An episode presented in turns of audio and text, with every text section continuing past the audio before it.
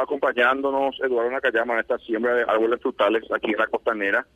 eh, apoyando como un compromiso, una reafirmación, un compromiso ambiental que tenemos él como candidato intendente y yo como candidato concejal, y de recuperar una vieja tradición que consistía en cultivo de frutales en, nuestra, en nuestros hogares, en nuestros solares, los solares de Asunción. Esta, esta recuperación de los frutales en la ciudad de Asunción también va a traer como consecuencia la recuperación de la fauna que era eh, típica de la ciudad de Asunción, aves y e insectos que son eh, que son también este, frutícolas y que van a, recuperar eh, la vieja estampa de la ciudad de Asunción. Esa es la, intención, aparte de una producción orgánica. Este, queremos que la gente comience a, estimularse y volver a,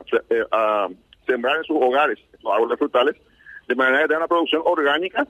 este, y también de manera que los chicos, las nuevas generaciones, también comprendan la importancia y se comprometan con el medio ambiente.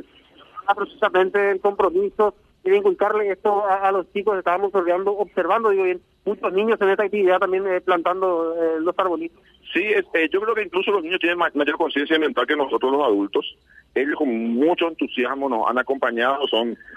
nuestros hijos este, que, que vienen a acompañarnos en esta siembra simbólica,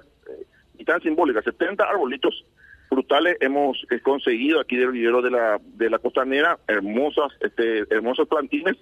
que eh, hemos sembrado el día de hoy y nos comprometemos a cuidarlo hasta que den sus hasta que sean árboles adultos y produzcan